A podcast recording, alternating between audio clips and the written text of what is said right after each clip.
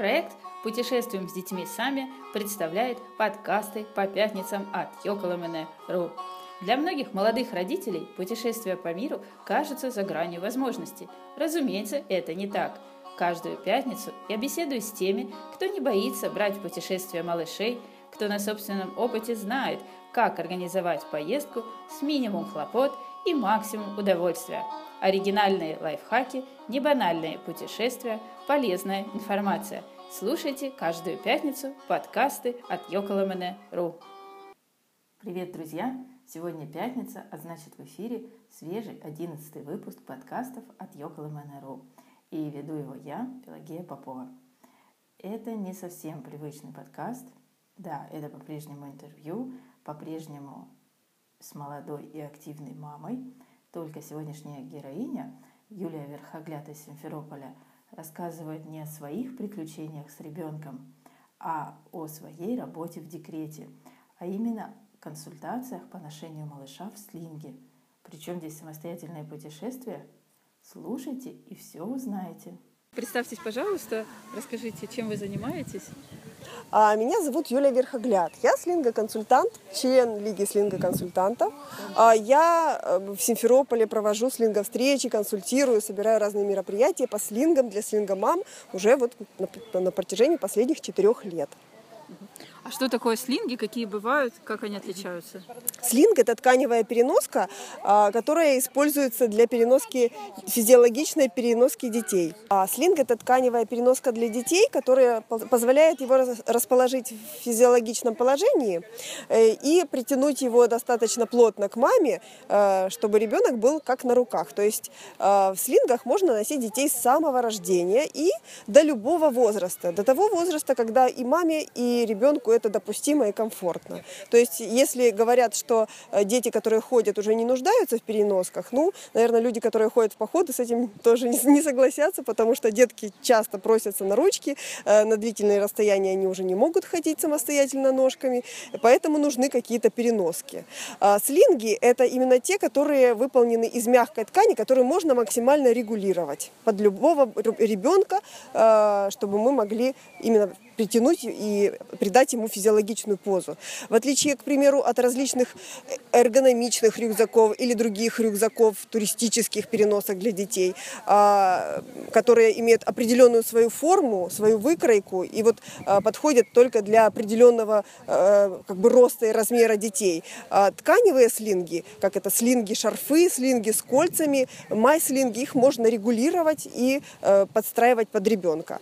Э, остальные виды слингов, которые не подстраиваются под ребенка, их нужно подбирать по размеру. Понятно. А можете рассказать о слингах вот для ребенка, который уже так в поход можно взять, да, то есть он и сам идет, но все равно большое расстояние самостоятельно еще не пройдет. Э, то есть вот есть какие варианты? А, смотрите, как я уже сказала, любой вид слинга подходит слинга такого регулируемого, подходит для любого возраста ребенка. А, здесь что нужно учитывать? Что, а, ну, к примеру, а, можно ли носить ребенка там трех лет, четырех лет? Можно ли носить ребенка 15 килограмм, 18 килограмм? Можно, но далеко ли так унесет родитель, да?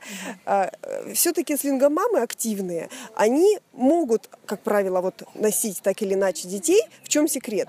Если мама носит ребенка с рождения в слинге, то она постепенно привыкает к увеличивающемуся весу, ну, наверное, соответственно, подкачиваются определенные группы мышц, и уже ей не так тяжело. Причем, если мама сделает перерыв в ношении, то потом уже ей сложнее носить ребенка, чем э, если вот она делает это регулярно. То есть есть такой секрет, что если часто носить, это делать легче, естественно. А, но при этом, конечно, нужно понимать, что и ребенок растет, э, маме нужно беречь себя. А, ребенку нужно также движение, и мы его не можем на весь день посадить в слинг. В любом случае мы говорим, что даже если мы несем в слинге, мы должны, ну, рекомендуемый срок, время ношения примерно час, после чего нужно вы, вынимать ребенка из слинга. Поэтому, если мы планируем прогулку или поход с ребенком, нам нужно продумать маршрут или э, каким образом вот мы простроим, э, когда мы будем нести, когда мы будем выпускать ребенка, э, когда он будет идти сам ножками. А почему каждый час надо выпускать? Нам нужно делать определенные перерывы, потому что ребенок в свинге находится в одном и том же положении. А, это положение вот можно сравнить э, с тем положением, когда мы садимся на корточки. Если мы долго-долго стоим, у нас спина устает, и мы присаживаемся на корточки, спина расслабляется, коленки выше попы, ну, то есть все как в слинге у ребенка. Это положение полезно в любом возрасте, пока ребенок растет, пока развивается его позвоночник, суставы это забедренные, что важно. А, и поэтому в таком положении можно носить ребенка любого возраста, но тем не менее это положение плотно зафиксировано. Естественно, может быть там э, ножки отекут. И нужно, ну, так, это средняя такая рекомендация час. Э, можно варьировать, конечно, по вашему усмотрению, но это такая вот официальная рекомендация. Э, я бы хотела сказать, что поскольку э, ребенок это такой, я, я говорю так, ребенок это всегда форс-мажор.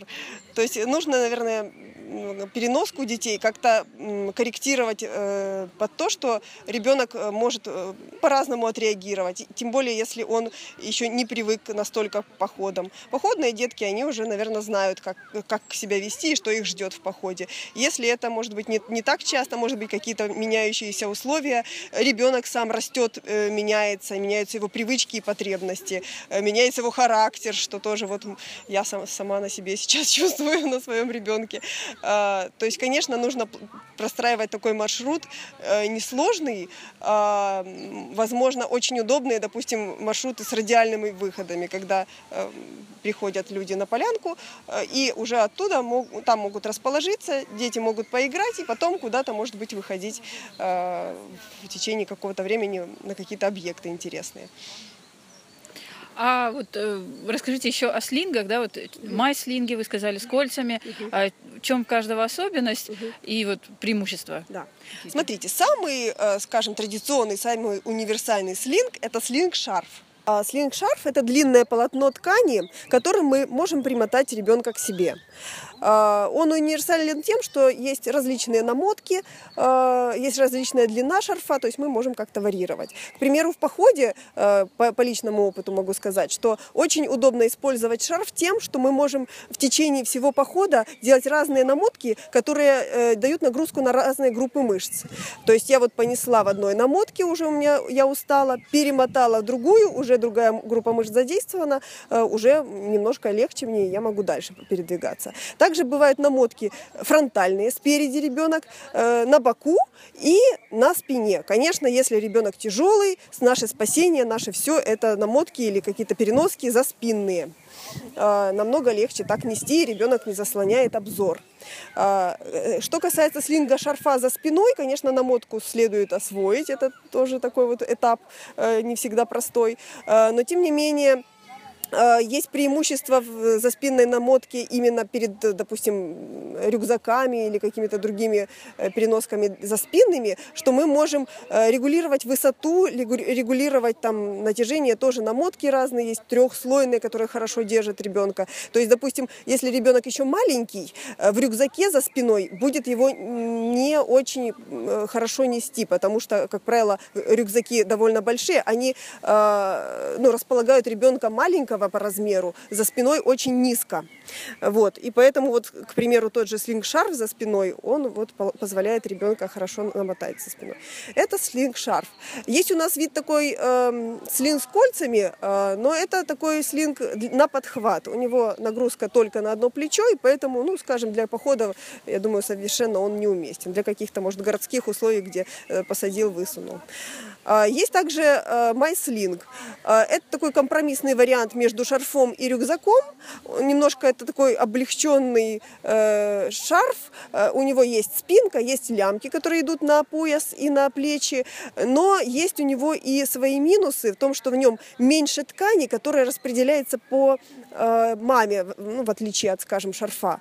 Э, поэтому в нем долго нести тяжелее. Но все-таки это хороший вариант для таких путешествий более, может быть, городских, когда э, майслинг удобно положить с собой в сумку, и при, при необходимости намотать. То есть все-таки плюс есть, э, может быть на лето это он более продуваем, шарф все-таки более э, плотно обматывает и маму, и малыша. Э, вот. Ну и далее следуют эрго-рюкзаки эргономичные рюкзаки. Чем они принципиально отличаются от всех видов слингов? Тем, что у них есть застежки фастексы в спинку.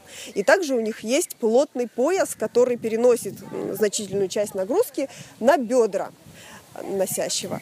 А, это хорошо, с одной стороны, но тем не менее для маленьких детей мы не рекомендуем а, использовать эрго-рюкзаки э, по таким причинам.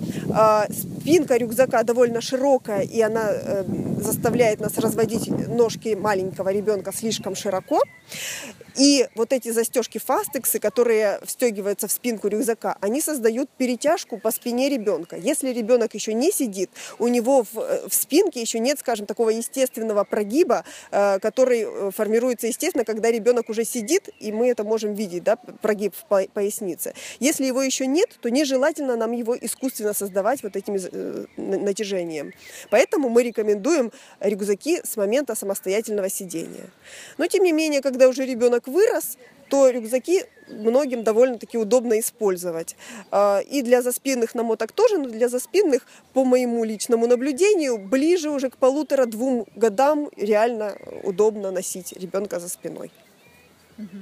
А расскажите еще тогда о каких-то техниках, вот как э, разгрузить спину, поясницу э, во время движения, может быть, или во время отдыха. Я могу порекомендовать только, да, действительно делать перерывы, потому что если нести час, два, может даже три, то э, спина очень устает, шея тянет, поясница, у кого что болит, так сказать. Э, вот. Но э, даже какой-то 50-минутный 5-10-минутный перерыв, э, он э, очень сильно разгрузит. И опять-таки, если это шарф, я рекомендую менять намотки, они действительно тоже помогают этот прием. Э, так вот, конечно, во время ношения, ну, сложно. Еще я бы рекомендовала, конечно, делать намотку тщательно. Иногда просто плохо мотают, быстро, торопясь, и это не дает нам плотного притяжения, и просто это тяжелее, естественно, нести, чем хорошо намотанный слинг. Даже эрго-рюкзаки, вот сегодня на слинго-встрече вы могли убедиться, что эрго-рюкзак тоже можно носить не очень правильно. Можно тоже себе перекосить осанку тем, что мы его не, не совсем хорошо притянули и хорошо расположили на себе. Понятно. И вот в заключение я обычно прошу э, дать таких три лайфхака мамам, которые последуют э, вашему примеру, советам. То есть абсолютно, может, э, разных совсем. Касательно слинга ношения или походов с детьми? И того, и другого. Так, э, ну, я бы первое рекомендовала э, из, начать изучение э, темы слингов еще, может быть, в беременность, потому что потом будет не до этого. Второе, все-таки слинг, наверное, не для всех. А, если мы сейчас вот разговариваем с мамами, которые любят походы, наверное, это не про них. Но тем не менее, все равно нужно понимать, а, некоторым мамам слинг не нужен и не подходит. Или же можно тщательно подбирать его и именно остановиться на своем виде слинга. Потому что э, есть такое мнение мам, которые вот носят активно, что да, слинги всем, всем нужны, вот попробуйте, и он решит все ваши проблемы это не так. Нужно посмотреть индивидуально и насколько вам это подходит. А, и третье, если вы все-таки э, думаете о слинге, наверное, стоит подобрать э, компетентную, ну, какую-то квалифицированную помощь или информацию. Э, можно ко мне обратиться, можно обратиться, в общем-то, наверное, к любому консультанту, может быть, к активной слингомаме, ну, консультант, естественно, больше квалификации имеет, то есть за помощью или в адекватные источники информации. Сейчас очень много информации, информации, и не вся она все-таки выверена э, в соответствии с требованиями и медицины, и вот э, уже опыта слингоношения. Спасибо большое. Это был одиннадцатый подкаст по пятницам от Йокла Манеру. Вы узнали о том, какие бывают слинги, какими способами можно носить в слинге ребенка, а также какие техники расслабления мышц можно использовать, чтобы переноска ребенка приносила максимум удовольствия. Кстати, друзья, хорошая новость. Для всех читателей и слушателей этого подкаста слинги и консультации Юлии идут со скидкой 10%. Подробности на сайте. А я желаю всем счастья, вдохновения. До встречи через неделю.